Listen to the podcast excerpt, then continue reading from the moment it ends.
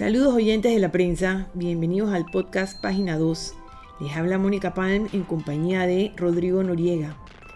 Hoy vamos a hablar de lo ocurrido con el proyecto de ley que crea el régimen de asociación público-privada que impulsa el Ejecutivo a través del MOP como una manera de atraer la inversión privada en el desarrollo de proyectos de electricidad, telecomunicaciones, agua e infraestructura vial, entre otros.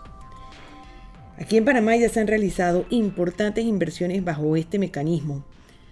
Según el Banco Mundial, desde 1990 se han realizado más de 20 proyectos con participación público-privada en Panamá con un valor de 4 mil millones de dólares. El proyecto de ley que ha presentado el Ejecutivo tiene como objetivo crear el marco legal para el desarrollo de estos proyectos de inversión.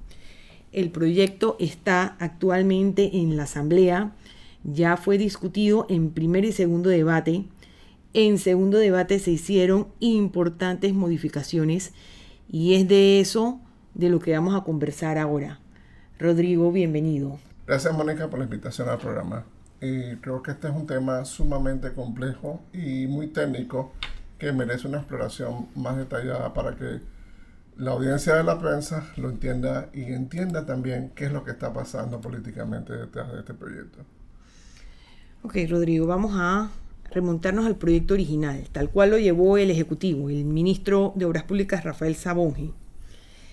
El proyecto original contemplaba un artículo que tiene que ver con la inhabilitación de empresas.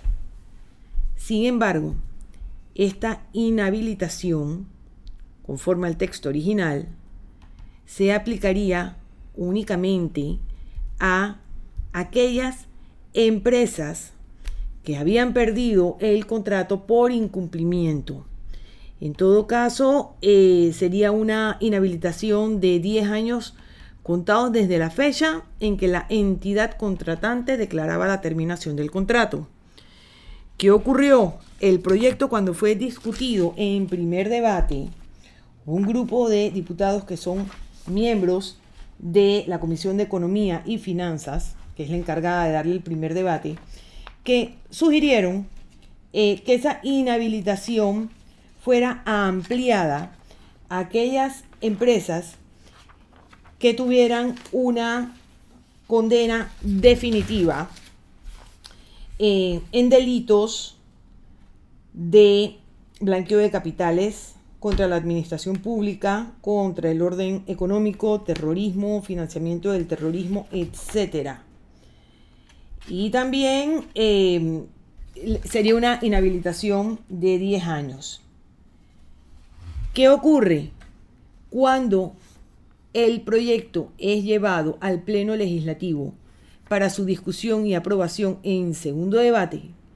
Un grupo de diputados, entre los que está eh, Benicio Robinson y eh, la diputada Vargas, Zenobia Vargas. que a su vez es la presidenta de la Comisión de Economía y Finanzas, es decir, la comisión que le dio primer debate a este proyecto de ley, ellos eliminan la inhabilitación a las empresas condenadas. Así que ahora mm, mm, el proyecto avanzó de esa manera a tercer debate. En tercer debate estaba para ser discutido hoy en el Pleno Legislativo, pero eh, por alguna razón la sesión avanzó y nunca entraron en esa discusión. Yo creo, Mónica, que hay varias cosas eh, muy importantes que hay que redondearle al, al, público. Primero, porque es importante la inhabilitación de empresas corruptas, que es lo que se introdujo en el primer debate. Esto básicamente actualiza la legislación panameña con el reclamo popular que ocurrió eh, que fue muy fuerte durante el gobierno del presidente Varela, de buscar algún mecanismo para que nuestro sistema de contrataciones públicas excluyera a las empresas condenadas por actos de corrupción. Todas las conductas que tú mencionaste, que fueron introducidas en el primer debate, son conductas precursoras del delito de blanqueo de capitales. Es decir, no fue que vino una nave espacial y se inventaron esto y vamos a hacer una lista random o arbitraria, no, se toma como precedente el modelo del listado de delitos que constituyen precedentes de blanqueo de capitales que establece el Código Penal. Eso es muy importante conocerlo. En otras palabras, estamos excluyendo a las empresas que pueden ser culpables de blanqueo de capitales. Entonces, uno. Dos, la inhabilitación obliga, de alguna forma u otra, a excluir empresas que, vamos a decirlo en, en panameño, hayan coimeado a funcionarios públicos. Entonces, hemos quitado esta herramienta. En otras palabras, vamos a ser muy claros, empresas como Odebrecht pueden venir a pedir una app y decir perfectamente, este, yo no quedo excluido, yo solo puedo ser excluido si incumplo mi contrato. Mientras tanto, yo puedo recibir esta contratación. Y no solo empresas como Odebrecht, sino todo el universo de empresas que han cometido delitos precedentes de blanqueo de capitales.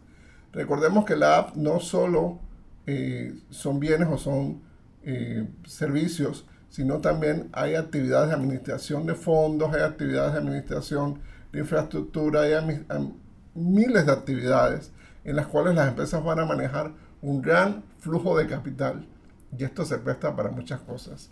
Si vamos a aceptar empresas culpables de blanqueo de capitales como socias del Estado panameño para una asociación público-privada, eh, ya podemos esperar lo que va a pasar con esto. Y todo esto en la misma semana en la que entidades como el BIT inhabilita precisamente a Odebrecht por un número de, años, creo que son cuatro o cinco años, pero esto es una práctica ya eh, común. Totalmente. Y, Mónica ha puesto el dedo en la llaga porque las apps, la ventaja de las asociaciones público-privadas era que podían ir a los mercados internacionales a buscar fondos. Pero si yo estoy en la lista del BID o del Banco Mundial o de la Unión Europea o de la entidad que sea, no importa que yo tenga un contrato con el Estado panameño, me van a negar esos fondos. Entonces se me va a encarecer el financiamiento para hacer esos proyectos y el Estado panameño, es decir, todos nosotros vamos a pagar mucho más por un proyecto que debió haber sido más barato si hubiésemos mantenido las empresas honestas únicamente como las postoras.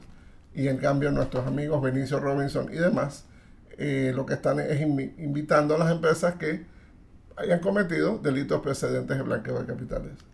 Rodrigo, ¿qué tú crees que va a ocurrir respecto a este punto? Porque eh, el Ejecutivo no se ha pronunciado aún, el ministro de Obras Públicas tampoco, que fue el que llevó el proyecto a la Asamblea. El, Ministerio de la Presidencia, que va a encabezar el ente eh, rector eh, del régimen de la JAP, tampoco ha dicho nada. O sea, ¿qué podemos esperar al respecto? Allá hay dos mecanismos, Mónica, que vale la pena llamar la atención. Primero, la propia Asamblea se emitió en la Junta Directiva del organismo rector. Exactamente. Pusieron un diputado como miembro de este organismo rector, de alguna forma garantizando que lo que pase allí tiene el visto bueno de la Asamblea. Rodrigo, a mí respecto a este punto me llama muchísimo la atención qué, qué, haría eh, un diputado dentro de este ente rector que tiene unas funciones tremendamente técnicas y aquí las vamos a leer someramente para, para ilustrar un poco a los oyentes. Este ente rector se va a encargar de definir las áreas prioritarias para la ejecución de los proyectos bajo el régimen de asociación público-privada. Este ente rector también va a autorizar cuáles son los proyectos, va a autorizar también eh, eh, eh, los presupuestos, la asignación de riesgos, las garantías, los pliegos. Es una función tremendamente técnica que va a tener este ente rector, por lo cual no se entiende cómo de pronto llega un miembro de la Asamblea a formar parte de él cuando se supone que los diputados están es para aprobar leyes, no para, para, para ver eh, eh, eh, proyectos, que es una función estrictamente del, Ejecutivo. Y altamente técnica. Esto se presta a que haya una manipulación política de, las obras. Aquel concesionario de una app que me dé más empleos, que me nombre más puestos a, a mí como diputado, le va a ir mejor. Entonces, esto se presta a un quid per quo, a un, rejuego de, donaciones, de bates, de, automóviles, de, mil cosas que pueden obtener los diputados como una cuota de poder, porque el voto de ese diputado en esa junta directiva va a pesar muchísimo. Y ese diputado va a pesar también en la comisión de presupuesto y en todas las demás comisiones que tengan que supervisar estas obras. Si, si la empresa, si la app no se ha portado bien, es muy posible que la comisión de presupuesto no le apruebe los requerimientos de fondos. Entonces, eh, es un mecanismo muy incómodo. Yo me imagino que el, Ejecutivo, los abogados del Ejecutivo van a revisar esto y el tema de la inhabilitación, porque el tema de la inhabilitación es invitar a una controversia gratuita, una controversia de muy alto costo político. Panamá está en este momento tratando de salir de las listas, sobre todo la de la GAFI, eh, y, y, mandar el mensaje de que eh, eh, señores, a Panamá no le importa para nada el tema del blanqueo de capitales porque mira bien, lo teníamos en el proyecto y lo hemos quitado. O sea que una empresa culpable del blanqueo de capitales puede perfectamente venir a Panamá y eh, ser concesionaria o ser eh, socia del Estado en una asociación público-privada. ¿Qué mensajes más nefastos está mandando la Asamblea? Y lo significativo, Rodrigo, es que también de estas modificaciones nos enteramos eh, tarde en la noche, en una jornada en la que muy poca gente podría estar prestando atención. O sea que hoy es que hemos amanecido prácticamente desayunándonos con esta noticia. Claro, ¿no? ahí te das cuenta de que en la asamblea hay conductas, hay mañas que son muy difíciles de erradicar. Y esto es lo que nos lleva a nuestro segundo tema, que son las modificaciones al reglamento interno de la Asamblea Nacional. Hoy ocurrió algo muy interesante en la Comisión de Credenciales, Rodrigo. No sé si lo quieres exponer tú. Sí. En un momento dado, después de que eh, la Comisión de Credenciales le había dado su visto bueno al nominado por el presidente Cortizo para la Fiscalía Electoral, el diputado Juan Diego eh, Vázquez propuso que, bueno, que empezara a darle primer debate a su propuesta de reglamento interno. Se sometió a votación, en ese momento había siete diputados, el diputado Vázquez obtuvo cuatro votos y los que no querían debate tenían nada más tres. El presidente de la comisión, Roberto Abego, dijo, bueno, como la propuesta quedó empate, eh, vamos a declarar un receso. Pero entonces hubo un encuentro entre Roberto Abego y Juan Diego, en el sentido de que esto no ha quedado empate, o sea, la, la propuesta ha recibido la mayoría de los votos. Sin embargo, eh, se declara receso y acto seguido vemos a Juan Diego eh, haciendo su intervención en el pleno de la Asamblea en el periodo de incidencias. Eh, si esto es así, significa que la próxima semana seguramente el diputado Abego conseguirá la mayoría de los diputados, porque había dos diputados ausentes en la comisión en el día de hoy, para poder planchar el proyecto. Claro, esos dos diputados ausentes son Raúl Pineda y Francisco Alemán, o sea que no, no será muy difícil que se cuadren con, la línea del, del, PRD. Pero hay que resaltar, eh, Rodrigo, que aunque este proyecto de ley fue introducido originalmente por Juan Diego, hay un grupo de diputados que se ha adherido al mismo y lo está apoyando. Y entre esos diputados están casualmente Génesis Arjona, Raúl Rodríguez y Karen Gutiérrez. Eh, Raúl Rodríguez es la, el suplente de Ana Giselle Rosas y Karen Gutiérrez es la suplente de Elías Vigil. Y este grupo de diputados casualmente se ha adherido a la propuesta de Juan Diego Vázquez. O sea que, que, se vería muy mal que de pronto ellos cambiaran de opinión y, su, y, votaran con eh, si es que esto vuelve a ser sometido a votación porque al final lo que, lo que ocurrió fue que se declaró un receso y no sabemos eh, eh, en, qué quedó eso, porque luego todos se fueron para el Pleno Legislativo. Correcto, Mónica. No, y, hay un tema muy importante. Eh, lo que acabas de, presentarle al público nos recuerda que se están formando dos bloques en la Asamblea, de alguna forma. los defensores del establishment están en un lado. En un lado y los, digamos, los reformistas están del otro pero ¿quiénes son los reformistas? Los reformistas son eh, diputados jóvenes o diputados que representan de alguna forma u otra una propuesta distinta. Ana Giselle Rosas eh, está puliendo su imagen dentro del partido. Eh, Elías Vigil es otra fuerza nueva, distinta dentro del panameñismo. Entonces, vemos que hay como una coincidencia de agendas. y todos ven la necesidad de reformar el reglamento interno de la Asamblea como un objetivo a corto plazo para transformar la Asamblea. Hasta que esto no suceda, van a continuar los camarones, van a continuar las malamañas, van a continuar las sorpresas que lamentablemente eh, afectan a los panameños todos los días. Bueno, pero antes de despedirnos, Rodrigo, vamos a escuchar el audio precisamente de lo ocurrido eh, entre el diputado Juan Diego Vázquez y el diputado Roberto Abreu. Honorable diputado. Presidente. Tiene la palabra el honorable Juan Diego Vázquez. Propongo incluir en el orden del día el primer debate del proyecto de ley 001 para que sea propuesto a la votación de esta comisión. ¿Está proponiendo? El primer, alterar el orden del día para incluir el primer debate del proyecto de ley 001 que modifica el reglamento orgánico del régimen interno para que sea votado por esta comisión. Bueno, vamos a someter a votación los que están a favor, los que están en contra. Cuatro votos contra tres, presidente. Que se verifique. Que se verifique. Que hacemos la mano los que estamos de acuerdo con el primer debate. ¿Usted está planteando? El primer debate del proyecto. ¿El primer debate para cuándo? Para allá. Estamos en comisión, ¿no? Bueno. Vamos a alzar la mano y vamos a votar, presidente. Bueno, vamos a votar. Los que estamos a favor. Los que están a favor. Los que están en contra. Presidente, ¿se aprueba o se rechaza? Estamos 3 a 3. 3 a 4, ah, está la diputada Jona, el diputado Rodríguez, el diputado Vázquez y la diputada Gutiérrez. Estamos a favor. ¿Se aprueba o no se aprueba, presidente? Bueno, pero preséntala formalmente por escrito. No, no, presidente, estamos en la comisión, lo estamos presentando. Ya se votó, vamos al primer debate. Bueno, vamos a, vamos a hacer un, breve receso. Un breve receso y conversar. Pasa el primer debate y ya es su comisión. y la gente votó, Roberto. No, no, sí. Seguimos, Rodrigo.